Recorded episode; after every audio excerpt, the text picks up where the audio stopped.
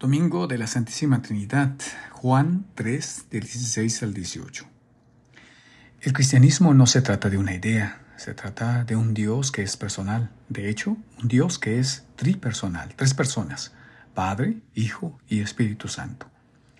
Esta breve selección del libro del Éxodo es la cuarta y última teofanía que comenzó con el encuentro de Moisés con la salsa ardiente en el monte Horeb. Moisés subió al monte Sinaí, dice el texto. El ser humano debe ponerse en movimiento, debe ir al encuentro con Dios, debe asumir algún costo. Pero este movimiento del hombre hacia Dios corresponde a un movimiento de parte de Dios, tanto orden como Dios descendiendo a la montaña para encontrarse con Moisés. Dios sube, eh, Moisés sube y Dios baja. Dios está con Moisés y Moisés está con Dios. El encuentro sucede. Cada oración, especialmente cada oración de la comunidad reunida, es un verdadero encuentro con Dios. Esto es, dos personas, dos libertades. Se confían la una a la otra sin reservas, sin miedo y sin titubeos. Dios pronuncia el nombre divino sobre Moisés, el nombre santo e inefable, Yahvé, o bien Moisés pronuncia el nombre de Yahvé. Esto significa en primer lugar que Dios tiene nombre, es persona, es un compañero vivo, un tú al que se le puede hablar. Esto no es una deidad en un sentido vago, no es una divinidad difusa. Y luego, Dios revela la naturaleza divina al explicar el nombre.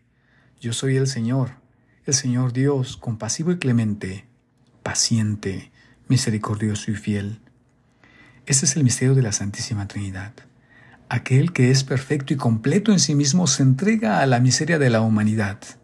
Tanto amó Dios al mundo que se entregó a su Hijo único, para que todo el que crea en Él no perezca, sino que tenga la vida eterna. Sin este encuentro, incluso si vamos a la iglesia todas las semanas, sentirás que algo falta. Sentimos que hay algo más porque nuestra vida espiritual inicia un camino nuevo y diferente con un encuentro personal con Jesucristo. Este encuentro personal es esencial en nuestra vida espiritual. El Papa Francisco abordó esto bellamente en su mensaje de Adviento. Dijo que estamos en una peregrinación de fe para encontrar al Señor y sobre todo para dejarnos encontrar con Él. Debemos dejarnos encontrar por Él para permitirle entrar en nosotros. Es Él quien hace todo nuevo. Cristo renueva el corazón, el alma, la vida, la esperanza. No puedo explicarlo del todo, pero cuando tuve mi primer encuentro con Dios a los 19 años, en mi primer retiro, sentí la necesidad de ir a la capilla. Era de noche y todos dormían, era como si Dios me estuviera llamando a tener un encuentro con Él. Recuerdo que me quité los zapatos antes de entrar y, cuando estaba en medio de la capilla, me sentí muy pequeño en medio de todo. La capilla, las estrellas, el universo, todo era tan grande y yo tan pequeño. Tuve una maravillosa sensación de la grandeza de Dios en medio de mi ser, de estar abrumado por la majestad de Dios. Al mismo tiempo sabía que era especial para Jesús, que yo era importante para Él y que estaba cerca de mí. Puedo decir que mi encuentro fue con un Dios muy grande y personal. ¿Has tenido un encuentro de gracia? Es muy importante que cada uno de nosotros lo haga. Muchas personas que no han tenido tales encuentros describen su jornada de fe como una vida bastante monótona, sin eventos significativos.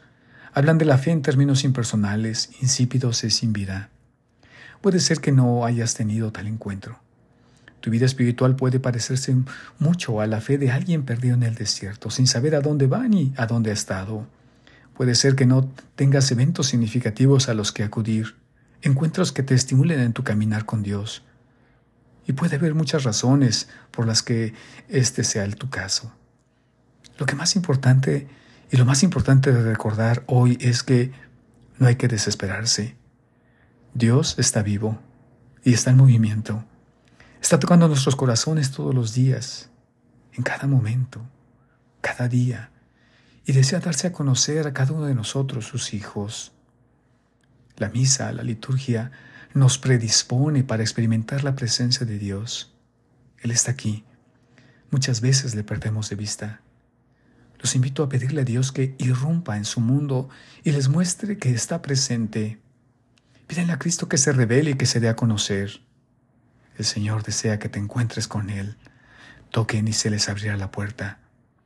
Hay dos simples cosas que te ayudarán a poner, a poder experimentar al Señor. Primero, ora con fe expectante. Pídele a Dios que se muestre y espera que Él se muestre. Dios, quiero verte hoy. Segundo, búscalo. Señor, te voy a buscar hoy. Revélate a mí, ya sea en mi oración, en un amigo o en el silencio del día. Déjame verte. No hay duda de que Dios está allí, claro. A veces se esconde bajo el disfraz de un pobre, de un vecino o de un colega malhumorado, pero Él está allí. Siempre está allí. Feliz domingo.